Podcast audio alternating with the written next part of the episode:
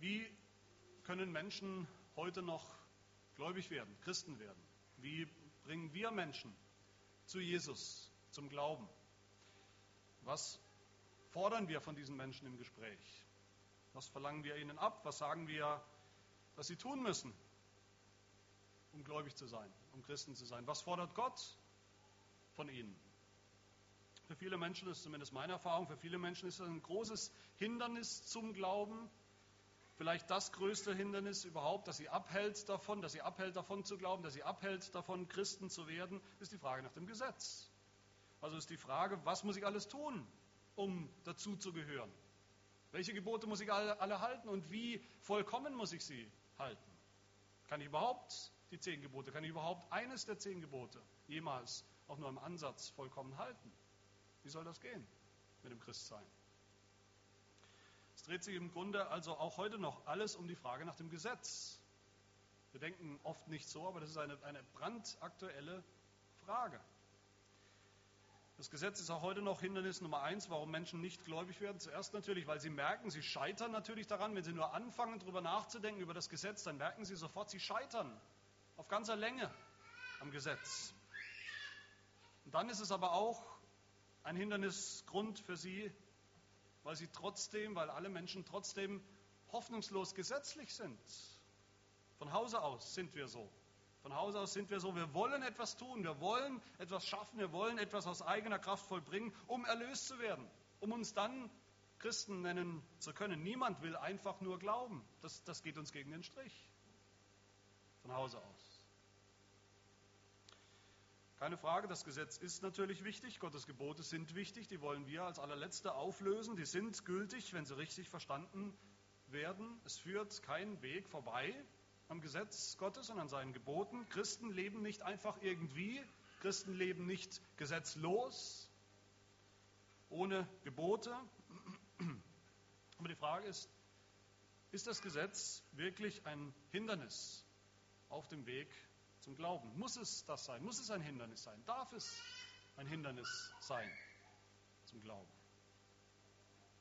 Ich denke nicht.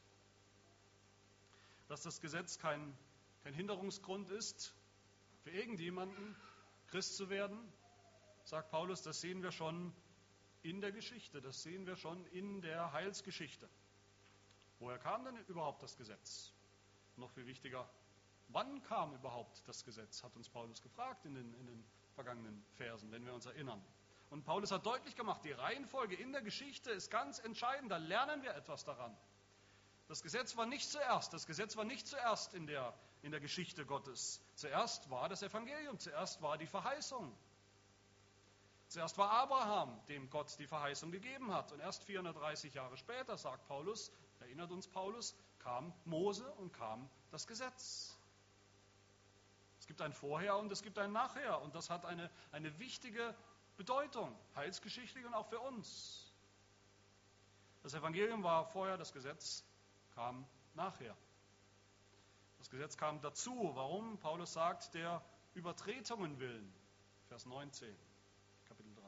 Das Gesetz kam als Maßstab der Sünde, woran wir Sünde überhaupt erkennen können als Sünde. Das heißt, schon aus der Geschichte sehen wir aus der Geschichte, kann jeder erkennen, nicht das Gesetz zuerst. Und dann irgendwann hat Gott vielleicht sich das Evangelium ausgedacht als Plan B sozusagen. Plan A ist schiefgegangen, dann gibt es jetzt Plan B, das ist das Evangelium. Nein, die Reihenfolge ist umgekehrt. Die Verheißung kam zuerst. Das Evangelium kommt zuerst, die Gnade kommt zuerst. Und dann erst das Gesetz. Das dürfen wir nicht aus den Augen verlieren. Das dürfen wir nie aus den Augen verlieren.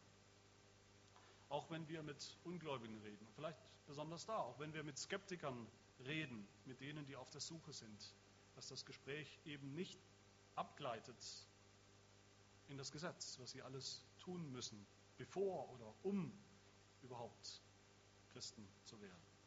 Aber Paulus geht noch einen Schritt weiter. Ja, nicht nur war das Gesetz später, sagt er, nicht Plan A, nicht der ursprüngliche Plan Gottes. Das Gesetz war dann auch nicht die Endstation. Niemals als Endstation gedacht. Das Gesetz, die Gebote, die Gott dem Volk, seinem Volk äh, Israel gegeben hat, in dieser dramatischen Szene am Berg Sinai, dieses Gesetz sollte nie eine Regelung für alle Zeiten sein. Niemals. So war es nie gedacht. Es war nie als Dauerzustand gedacht. Das Gesetz war nicht das Ziel. Von der Perspektive der Juden, klar, da stimmt es, die Verheißung war zuerst, das Evangelium an Abraham war zuerst, dann erst haben sie das Gesetz empfangen und Paulus musste die Juden immer wieder daran erinnern. Die Verheißung war zuerst, nicht das Gesetz. Aber die Geschichte geht ja dann weiter. Und von unserer Perspektive heute, von der Perspektive der Christen, damals in Galatien und heute, auch hier, ist es ja umgekehrt, oder nicht? Das Gesetz ist schon lange da. Das Gesetz ist schon lange da gewesen. Es war früher da, es war da, bevor wir kamen, bevor die Heiden Christen wurden und dazu kamen zum Volk Gottes. Das Gesetz gilt ja schon seit Mose. Und Jesus kam viel später, viele Jahrhunderte später. Der Glaube kam viele Jahrhunderte später. Und das sagt Paulus hier. Und was bedeutet das? Welche Rolle hatte das Gesetz von Mose bis Jesus? Welche Rolle hat das Gesetz für uns heute? Paulus redet auch hier wieder in diesen Versen von einem Vorher und Nachher, aber jetzt ist es anders. Er sagt jetzt, das Gesetz war vorher. Nachher kam der Glaube. Zuerst waren wir unter dem Gesetz, jetzt sind wir in Christus. Und das sind die zwei Positionen oder zwei Identitäten, die Paulus hier entfaltet, die wir uns anschauen wollen. Diese zwei Positionen, entweder wir sind unter dem Gesetz auf Christus hin oder wir sind in Christus. Und das sind meine beiden Punkte für die Predigt heute. Und mein erster ist, das Gesetz ist auf Christus hin. Das Gesetz auf Christus hin. in Vers 23, also unmittelbar vor unserem Predigtext, hat Paulus schon von dem Vorher gesprochen. Bevor aber der Glaube kam, sagt er, vorher wurden wir unter dem Gesetz verwahrt und verschlossen auf den Glauben hin, der geoffenbart werden sollte, eines Tages, viel später. Zuerst war das Gesetz, sagt er hier. Es war eine lange Zeit, es waren viele Jahrhunderte, in der Menschen kämpften mit dem Gesetz. Mit einem Gesetz, das sie im Grunde nicht wirklich halten konnten, schon lange nicht vollkommen. Ein Gesetz, das sie immer wieder frustriert hat. Ein Gesetz, an dem sie am Grunde, im Grunde scheitern mussten. Warum das alles? Warum diese Zeit des Gesetzes? Von Mose bis Jesus. Ich weiß nicht, ob ihr euch das schon mal gefragt habt. Warum diese Zwischenzeit, diese etwas ungewöhnliche, andere Zwischenzeit? Vorher Evangelium, Abraham, Jesus Christus kam, Erfüllung des Evangeliums und dazwischen diese Zeit des Gesetzes. Warum? Warum gibt Gott ein Gesetz, von dem er schon weiß, dass es im Grunde niemand halten kann? Kein Sünder, schon gar nicht vollkommen halten kann. Warum? Warum gibt Gott ein Gesetz, von dem er weiß, dass es nichts taugt als Weg zum Heil, als Weg zur Erlösung? Es taugt dazu nichts. Das wusste Gott schon immer. Als Weg zum Himmel. Hat es Gott Spaß gemacht, vielleicht hat es Gott Spaß gemacht zuzusehen, wie sein Volk, ein Volk von Sündern, wie es an, an, seinem Gesetz, an seinen Geboten scheitert? Ist Gott vielleicht ein grandioser Sadist, der sich einen Spaß daraus macht, Gesetze zu geben und dann zuzuschauen, wie sie sowieso niemand halten kann? Nein, sagt Paulus, das Gesetz war niemals die Endstation. Es war auch nie als Weg der Erlösung gedacht, als Weg zum Heil. In einer der wichtigsten Aussagen über das Gesetz im ganzen Neuen Testament, vielleicht in der ganzen Bibel, vor allem im Neuen Testament, das ist diese Aussage aus Vers 24, also unserem Text für heute. Da sagt Paulus, so ist also das Gesetz unser Lehrmeister geworden auf Christus hin. Was bedeutet das? Im Griechischen steht hier für das Wörtchen Lehrmeister das Wort woher wir zumindest das deutsche Wort Pädagoge haben. Pädagoge, das kennen wir alle, was, wer oder was das ist, was diese Leute für eine Funktion haben, das ist im Deutschen eigentlich eher ein, ein mittlerweile, sage ich mal, in der heutigen Zeit ein positiv besetzter Begriff, vielleicht etwas romantisch, jemand, der uns hilft, der uns hilft, dass es mit uns besser wird, dass wir mehr begreifen und verstehen und kapieren, jemand, der es eigentlich gut mit uns meint. Wir haben nicht mehr so ein ein negatives Bild von einem Pädagogen. Wir haben eigentlich ein positives Bild von einem Pädagogen. Aber das ist, das, was Paulus hier sagt, ist zunächst einmal gar nicht positiv gemeint. Paulus sagt hier, das Gesetz hat uns eingesperrt, hat uns eingesperrt in einen Kerker, in ein Gefängnis, das Gefängnis der Sünde, aus dem wir nicht mehr herauskommen. Vers 23, wir waren verwahrt und verschlossen, wir waren eingesperrt in das Gefängnis der Sünde unter dem Gesetz, unter dem Gesetz, das wir ständig gebrochen haben, dem Gesetz, das uns ständig angeklagt hat. Das Gesetz war keine freundliche Grundschullehrerin, sondern das Gesetz war ein bitterböser Sklaventreiber, der uns mit seiner Peitsche unerbittlich angetrieben hat. So ein Pädagoge ist das Gesetz. Johannes Calvin sagt mit Recht, das Gesetz ist für Paulus zuerst ein Kerker und dann ein Zuchtmeister. Das Gesetz war in dieser Zeit wie der böse Pharao, seine Sklaventreiber, die dem Volk Israel in Ägypten zugesetzt haben, bitter zugesetzt haben, sodass das Volk äh, Gottes, wie wir lesen in der Geschichte, seufzte und ächzte unter dieser Last, dass die Israeliten fliehen wollten. Sie wollten auf und davon, weil sie nicht mehr konnten, unter diesem Sklaventreiber. So ist das Gesetz. In dieser Zeit unter dem Gesetz, in diesen Jahrhunderten, da gab es noch einen himmelweiten Unterschied zwischen Juden und Griechen, zwischen Juden und Nichtjuden, Vers 28. Die ganze Welt war aufgeteilt eigentlich im Gesetz. Die Welt war aufgeteilt in Juden, also das Volk Gottes, und in Nichtjuden, nicht Volk Gottes. Da war ein, ein Graben, der nicht zu überbrücken war, zumindest kaum. Unter dem Gesetz, da gab es noch Knechte und Freie. Man muss nur mal in das Gesetz schauen, in die fünf Bücher Mose, um zu sehen, was für ein radikaler Unterschied da bestand zwischen Knechten und Freien. Unter dem Gesetz gab es noch einen radikalen Unterschied im Volk Gottes zwischen Mann und Frau. Und am Gesetz waren wir noch lange nicht alle eins, sondern da gab es viele Gräben, da gab es viele Unter Unterscheidungen. Unter dem Gesetz, da waren wir alle noch in Adam, in dem Adam, der als allererster das Gesetz, das Gebot Gottes gebrochen hat. Da waren wir alle unter dem Fluch, unter dem Fluch des Gesetzes verflucht, weil wir nicht geblieben sind bei allem, was geschrieben steht im Buch des Gesetzes, um es zu tun. Galater 3, Vers 10. Aber all das war keine Endstation. All das war kein Selbstzweck. Paulus sagt, das war nur eine Übergangszeit. Das war nur eine Durchgangsstation. Die Menschen waren seit Mose unter dem Gesetz, unter dem schrecklichen Sklaventreiber, aber nicht um da zu bleiben, nicht um für immer da zu bleiben. Sie waren unter dem Gesetz, sagt Paulus, auf Christus hin. Das Gesetz ist unser Lehrmeister geworden auf Christus hin. Das Gesetz hatte von Anfang an ein Ziel. Es hat über sich selbst hinausgewiesen, hinausgedeutet. Und das Ziel lautet Jesus Christus.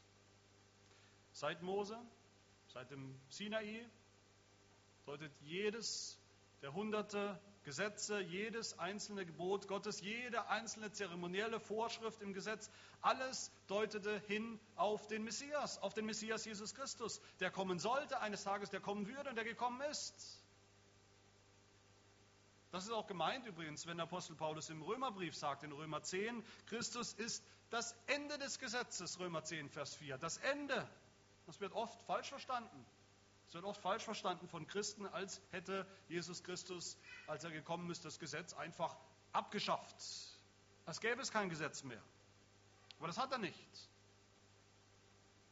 Es ist nicht so, dass seit dem Kommen Jesu es kein Gesetz mehr gibt, sondern nur noch Gnade. Alles ist Gnade, wie viele heute denken. Nein, Christus ist wörtlich das Telos, das Ziel des Gesetzes. Und Christus ist schon immer das Ziel des Gesetzes gewesen, vom allerersten Tag an.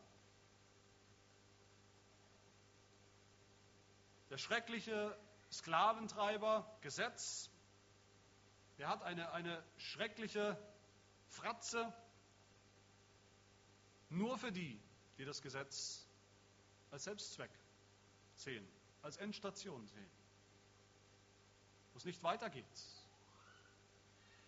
Aber für die, die den Wahnsinn, den Wahnsinn des Gesetzes erkennen, die sehen im Gesetz in all seiner Dunkelheit, in all seiner Strenge, in all seiner Unerbittlichkeit, sehen sie doch am Ende das wahre Ziel, nämlich den Herrn Jesus Christus. Die sehen, dass das Gesetz immer schon in allen Teilen und Einzelheiten und Elementen ausgerichtet war auf Jesus Christus hin. Wie Paulus hier sagt, auf Christus hin war das Gesetz. Und das meine ich nicht nur geschichtlich, in der Geschichte, klar, in der Geschichte, da war das Gesetz vor dem Glauben, vor dem Kommen Jesu auf Christus hin. Aber meine Lieben, das gilt dann sogar in unserer Biografie, das gilt sogar in jeder einzelnen Biografie von den Gläubigen, von denen die Christen sind. Zuerst werden wir konfrontiert mit dem Gesetz. Jeder von uns, ob Jude oder Heide, ob Mann oder Frau, ob Knecht oder Freier, ob wir wollen oder nicht, wir werden alle zunächst konfrontiert Sobald wir in die Welt geworfen werden, werden wir konfrontiert mit dem Gesetz.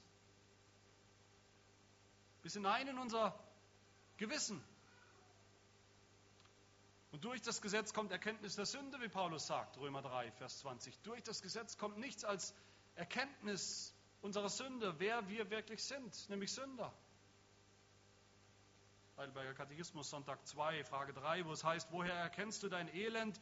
Aus dem Gesetz Gottes. Frage 4, was fordert das Gesetz Gottes von uns?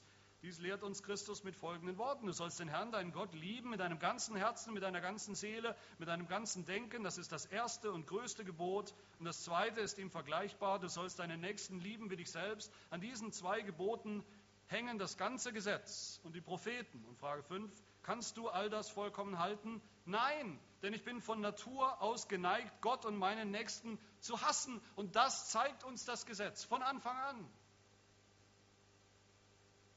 Das Gesetz ist so unser Lehrmeister, uns das zu zeigen. Ein strenger und gnadenloser Lehrmeister. Und doch ist dieses Gesetz, dieser Lehrmeister auf Christus hin. Jesus ist ja mal einem jungen, reichen Mann begegnet, einem sehr vielleicht übermotivierten jungen Mann, der unbedingt ein, ein Christ sein wollte, der unbedingt ein frommer Nachfolger Jesu werden wollte, der sogenannte Jung, reiche Jüngling, so kennen wir ihn aus Markus 10. Und der fragte Jesus auch, was soll ich tun, um das ewige Leben zu erben? Die Frage ist schon aufschlussreich, was soll ich tun? Und was tat Jesus? Jesus wusste genau, was dieser Mann brauchte, dieser junge Mann. Und Jesus konfrontierte ihn mit diesem Lehrmeistergesetz. Jesus sagt zu ihm, du kennst die Gebote, du sollst nicht Ehe brechen, du sollst nicht töten, du sollst nicht stehlen, du sollst nicht falsch Zeugnis reden, du sollst nicht rauben, du sollst deinen Vater und deine Mutter ehren. Und der junge Mann hat dann sehr selbstbewusst eingeworfen, Meister, das alles habe ich gehalten von meiner Jugend an. Da war ein Mann, der das Gesetz völlig falsch gebraucht hat, völlig missverstanden hat. Er dachte, das Gesetz sei ein Selbstzweck. Das Gesetz sei der Weg zur Erlösung. Das Gesetz ist etwas, das man mit ein bisschen Mühe, mit ein bisschen Selbstdisziplin halten kann und dann ist alles geritzt. Er hat den wahren Sinn des Gesetzes nicht begriffen. Er hat die Tiefe seiner eigenen Sündhaftigkeit nicht begriffen. Er hat nicht begriffen, dass das Gesetz ihn anklagt, dass es ihn in die Ecke treiben will, mit seinen Peitschenhieben antreiben will und wohin? Auf Jesus Christus hin. Er hat nicht begriffen, dass das Gesetz ihm am Ende nur einen einzigen Ausweg offen lässt, nämlich den des Glaubens und des Vertrauens auf Jesus Christus. Und alles andere ist abgeschnitten. Er hat alles getan, dieser junge Mann, und es hat doch nicht gereicht. Eines konnte er nicht, eines wollte er nicht, nämlich zu glauben, zu Jesus zu kommen, im Glauben und Vertrauen.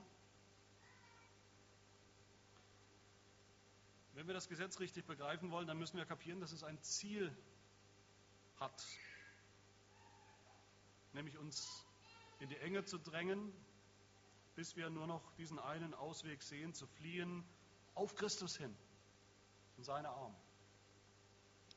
Und deshalb ist mein zweiter Punkt oder Paulus zweiter Punkt hier, das Gesetz ist auf Christus hin, aber das Evangelium, das Evangelium bedeutet in Christus zu sein.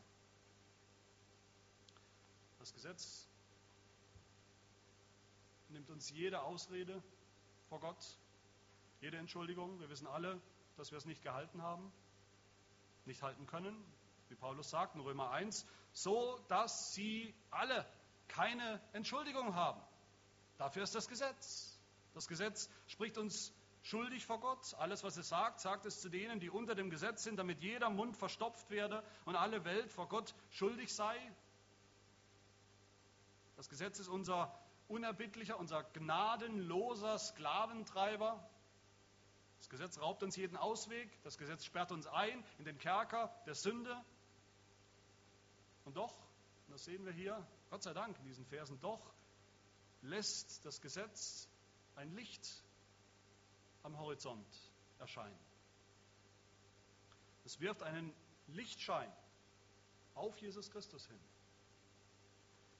Das Licht der Erlösung, nicht durch das Gesetz, sondern trotz dem Gesetz.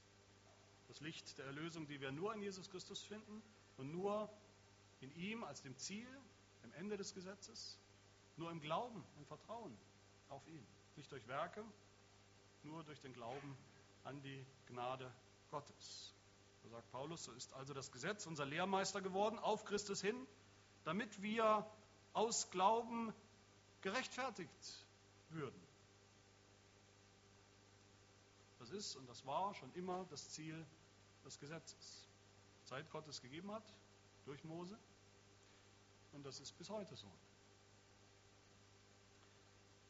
Und so ist Gott alles andere als der vielleicht sadistische Zuschauer, der sich daran ergötzt, wie die Menschheit an seinem Gesetz, an seinem vollkommenen Anspruch scheitert. Ganz im Gegenteil, Gott ist derjenige, der uns züchtigt und antreibt mit den Peitschenhieben des Gesetzes, damit wir auch den Ausweg finden.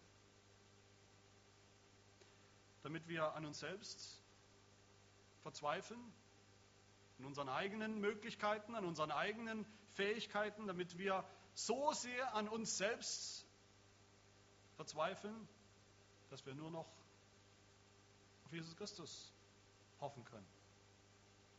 Damit wir nur noch ihn sehen als letzten Ausweg. 1300 Jahre lang ungefähr, von Mose bis Jesus, hat Gott die Menschheit, hat er sein Volk antreiben lassen durch diesen Lehrmeister Gesetz auf Christus hin, bis er dann endlich kam. Damit wir dann aus Glauben gerechtfertigt werden, Vers 24. Nachdem, Vers 25, nachdem aber der Glaube gekommen ist, sind wir nicht mehr unter dem Lehrmeister. Jetzt ist alles anders geworden, als Jesus kam, als der Glaube kam, wie Paulus sagt. Die Realität, die Wirklichkeit des Glaubens ist alles anders geworden. Das ist das Evangelium gekommen. Vorher waren wir in Adam, vorher waren wir unter dem Gesetz, jetzt sind wir in Christus, sagt Paulus hier, mehrfach. Er wiederholt es mehrfach. Vorher war, waren wir unter dem Gesetz, auf Christus hin, in der Hoffnung, dass er, der Messias, eines Tages kommen würde, kommen wird. Jetzt seid ihr in Christus, in Christus, in Christus, in Christus. Viermal sagt der Apostel Paulus das in diesen Versen in ihm, in Christus. Das ist die neue Identität des Christen. Wir sind nicht mehr auf Christus hin, in der Hoffnung, dass er eines Tages kommt, sondern wir sind im Glauben wirklich in ihm voll und ganz, in ihm, ihm einverleibt, sagt Paulus an anderer Stelle. Wir gehören zu ihm. Wir gehören zu Jesus Christus. Wir gehören jetzt nicht mehr zu der gefallenen Rasse der Menschheit in Adam. Wir sind nicht mehr in Adam, sondern wir gehören in ihm zu der neuen Menschheit in Jesus Christus.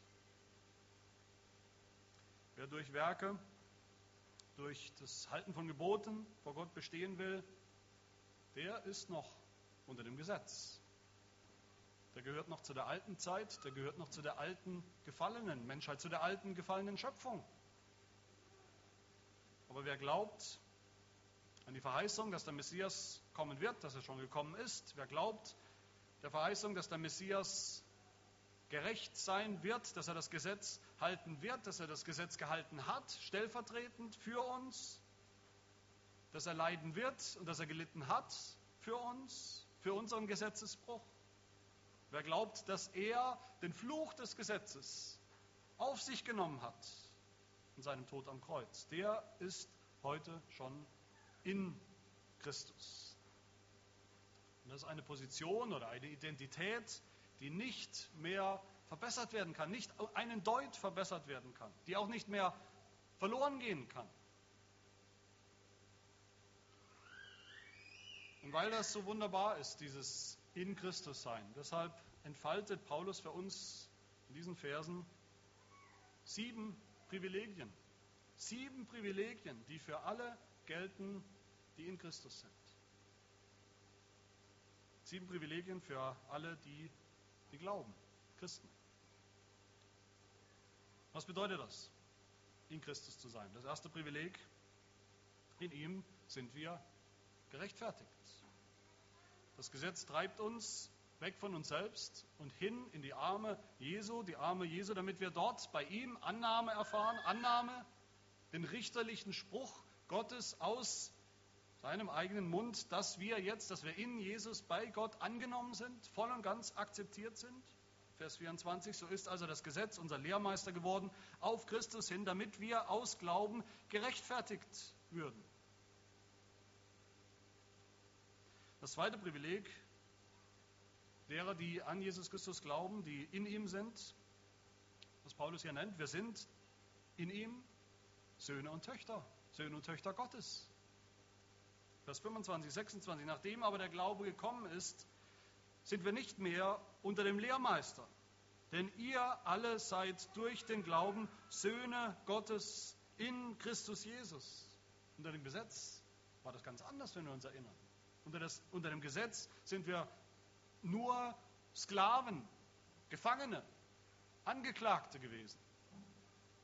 In Jesus Christus sind wir jetzt Söhne und Töchter Gottes. Was für ein, was für ein Wechsel, was für ein wunderbares Privileg. Das dritte Privileg, wir haben Christus angezogen. Wenn wir in ihm sind, haben wir ihn angezogen. Vers 27, ihr alle, die ihr in Christus hineingetauft seid, ihr habt Christus angezogen. Also eins zu sein mit Christus, das bedeutet, wir haben ihn angezogen wie, wie neue Kleider. Wie ein Kleid, wie ein Kleid unserer Nacktheit, unserer Blöße, unserer Scham bedeckt und uns erstrahlen lässt in einer, in einer neuen Schönheit. So macht uns der Glaube so eins mit Christus, mit seiner Schönheit, mit seiner Gerechtigkeit, mit seiner Heiligkeit, dass all das jetzt uns gilt. Alles, was er ist, gilt auch uns, gilt auch für uns in ihm. Und das wird deutlich wo? Das wird deutlicher als irgendwo anders, sagt der Apostel Paulus, in der Taufe. Wir haben Christus angezogen in der Taufe. In der christlichen Taufe legen wir ab, sichtbar, wir legen ab den alten Menschen, den alten Adam, dass wir in Adam waren, das legen wir ab. Und in der Taufe ziehen wir an die neuen Kleider, die Kleider Christi. Ziehen wir Christus an, sind wir in Christus. Geht das nicht auch ohne Taufe? Doch, natürlich geht das ohne Taufe. Die Taufe ist keine Zauberei, die Taufe ist ein Zeichen. Wir werden eins mit Christus durch den Glauben, nicht durch die Taufe an sich. Aber in der Taufe wird das für uns real, wird das für uns sichtbar, wird das für uns greifbar. In der Taufe wird uns das ohne jeden Zweifel versiegelt, dass das stimmt, dass wir in Christus sind. Der reformierte Theologe Hermann Riederbos hat recht, wenn er sagt, ich zitiere ihn, die Realität, dass wir eins geworden sind mit Christus, wird nirgendwo so deutlich offenbart und so fest in der christlichen Glaubensgewissheit verankert, wie genau hier in der Taufe. Nirgendwo so deutlich. Das vierte Privileg, wenn wir eins sind mit Christus durch den Glauben, das ist, dass unsere Herkunft plötzlich völlig uninteressant wird. Unsere Herkunft. Vers 28, da ist weder Jude noch Grieche. Das interessiert uns vielleicht heute gar nicht mehr so wirklich. Wir verstehen gar nicht mehr so richtig genau, was das bedeutet, wie radikal das ist, was Paulus hier sagt. Aber das war doch genau der, der große Streitpunkt, eigentlich der einzige Streitpunkt dieses ganzen Briefes, dieses Galaterbriefes, diese Situation in Galatien, dass die Judenchristen, die gläubigen Juden meinten, die, die aus dem Heidentum kommen und gläubig geworden sind, die müssen jetzt auch erst noch Juden werden. Nein, sagt Paulus, Darum geht es nicht. Das ist völlig falsch. Es geht nicht darum, Jude zu sein, Jude zu bleiben. Es geht darum, in Christus zu sein. In Christus zu sein war schon immer das Ziel des Gesetzes. In Christus zu sein war schon immer das Ziel von allen jüdischen Zeremonien alle hingewiesen, wie wir gesehen haben, auf Jesus Christus. so sagt Paulus nochmal am Ende dieses Briefes, Galater 6, Vers 15, denn in Christus, in Christus Jesus gilt weder Beschneidung noch Unbeschnittensein etwas, sondern eine neue Schöpfung. Das ist alles, was zählt. Das ist viel bedeutsamer. Das löst sozusagen diese Unterscheidung zwischen Jude und Nichtjude auf. In Christus zu sein, das ist die allerbeste Herkunft, Identität, die Menschen haben können. Das fünfte Privileg, unser sozialer Stand, unser gesellschaftlicher Stand oder wie auch immer man es nennen möchte, vielleicht ökonomischer Stand, all das wird auch völlig uninteressant. Da ist weder Knecht noch Freier, sagt Paulus. Natürlich gab es damals, wie heute auch, Herrscher und Untertanen. Es hat sich, hat sich nichts geändert. Chefs und Angestellte, Mächtige und weniger Mächtige oder Machtlose. Aber all das spielt keine Rolle in Bezug auf das Heil, das Evangelium. All das spielt keine Rolle in Bezug auf die Mitgliedschaft im Volk Gottes, im wahren Volk Gottes. In Christus zu sein ist der allerhöchste Stand, den Menschen überhaupt haben können in diesem Leben und in dem nächsten. Und das sechste Privileg, das Paulus nennt hier, wenn wir in Christus sind, dann wird unser Geschlecht völlig uninteressant. Vers 28, da ist weder Mann noch Frau, denn ihr seid alle einer in Christus Jesus. Natürlich bleiben wir weiter Männer und Frauen. Es geht nicht darum, aufzulösen, geschlechtliche Unterschiede, physikalische Unterschiede, biologische Unterschiede aufzulösen, ganz und gar nicht. Aber wenn wir uns erinnern, Frauen hatten keinen leichten Stand unter dem Gesetz. Auch heute haben Frauen manchmal keinen leichten Stand. Aber in Christus sind sie, wie Paulus sagt, Miterben. Miterben derselben Verheißung, desselben Evangeliums. Keinen Deut weniger als Männer. Das war neu, das war radikal. In Christus haben Männer, Frauen, Kinder denselben Status im Himmelreich. In Christus ist die wichtigste Identität, die Identität, die alle anderen Identitäten übertrumpft sagt Paulus uns hier.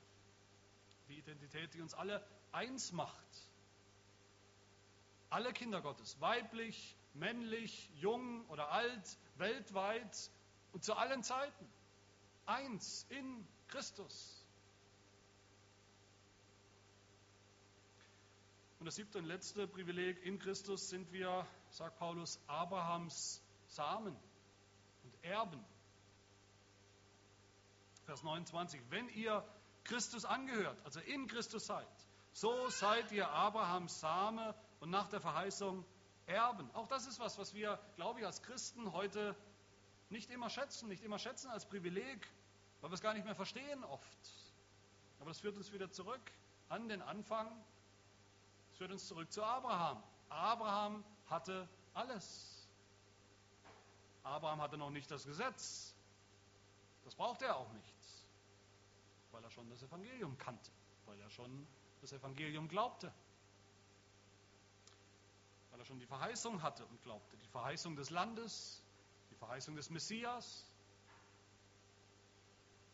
Abraham ist, wie wir immer wieder gesehen haben in diesem Brief und natürlich in der ganzen Bibel sehen, Abraham ist der prototypische Gläubige in der Bibel. Wer sich ein wahrer Nachkomme Abrahams nennen darf, nennen kann, der hat auch alles.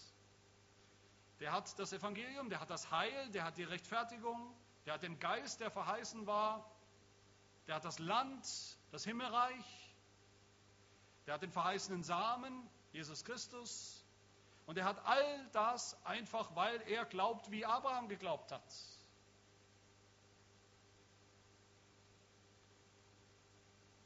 Meine Lieben, ich sage es immer wieder in dieser Predigtreihe und ich werde auch nicht müde, es zu sagen. Wir denken wahrscheinlich, wir sind in der Versuchung, bei, nach all den Dingen zu denken, auch nach dieser Predigt zu denken und zu uns selbst zu sagen, was soll's?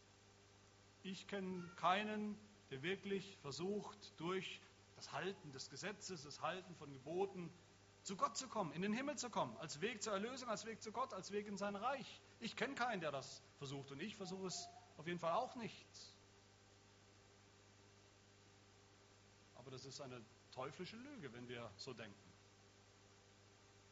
Wir alle stehen konstant in der Gefahr, genauso zu denken.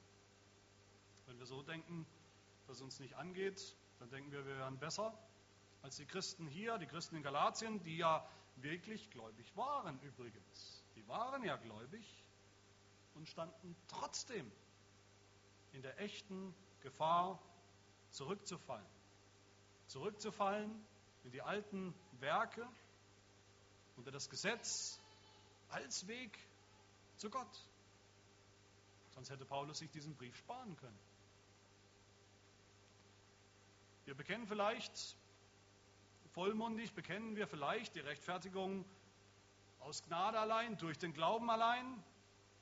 Auf der einen Seite, wir bekennen das, bekennen uns dazu, und dann, wenn wir vielleicht zu Hause sind im stillen Kämmerlein, wenn es hart auf hart kommt, dann glauben wir doch nicht so richtig, dass das reicht. Es macht uns nicht wirklich gewiss.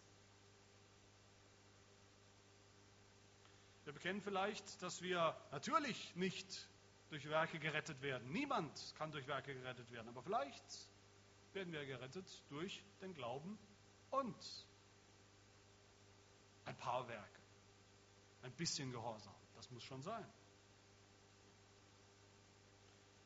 Ich hoffe, dass uns der Apostel Paulus mit diesen Worten hier kuriert von diesem Denken. Lasst uns das Gesetz schätzen. Lasst uns das Gesetz schätzen als das, was es war und ist in der Weisheit Gottes. Ein Lehrmeister, ein Sklaventreiber, auf Christus hin. Aber meine Lieben, lasst uns den Glauben noch viel, viel mehr schätzen. Den Glauben, der gekommen ist, wie Paulus sagt. Den Glauben, der uns wirklich eins macht mit Christus, sodass wir in Christus sind. Nachdem aber der Glaube gekommen ist, sagt er, sind wir nicht mehr unter dem Lehrmeister, sondern wir sind jetzt alle in Christus. Wir sind alle eins in Christus, mitsamt den ganzen Privilegien, die wir hier gesehen haben. Amen. Lasst uns Gott dafür danken. Wir wollen beten. Herr, wir danken dir, dass du uns konfrontierst mit deinem Gesetz, dass du unser Gewissen schlägst mit der Rute, mit der Peitsche deines Gesetzes, aber nicht um uns dann verwundet liegen zu lassen, um uns zu verspotten, sondern um uns gleich mit dem Balsam von Gilead, mit dem Evangelium auch zu verwunden, zu verarzten und zu heilen und zu verbinden. Wir danken dir, Herr, dass das, was du von uns forderst und was wir nicht vollbringen können, dass du das alles längst selbst erbracht hast in deinem Sohn Jesus Christus. Wir danken dir, Herr, dass wir ihn angezogen haben. Dass das sichtbar wird für uns in, in der Taufe, in unserer Taufe und in jeder Taufe, die wir als Zeugen miterleben. Und dass so alles, was für ihn gilt, für Jesus, seine Gerechtigkeit, seine Heiligkeit, auch unsere Gerechtigkeit und auch unsere Heiligkeit geworden ist. In ihm, wenn wir ihn angezogen haben. Also danken wir dir für dieses Evangelium, das unser Leben ist, unser Leben bedeutet. Und wir bitten dich, dass wir jetzt auch in diesem neuen Leben wandeln, in einem neuen Gehorsam, wo du dein Gesetz neu, ein erfülltes Gesetz, in Christus erfülltes Gesetz, neu auf unsere Herzen schreibst. Und wir danach leben und wandeln, je länger, je mehr in der Kraft, die du gibst, in der Kraft des Heiligen Geistes.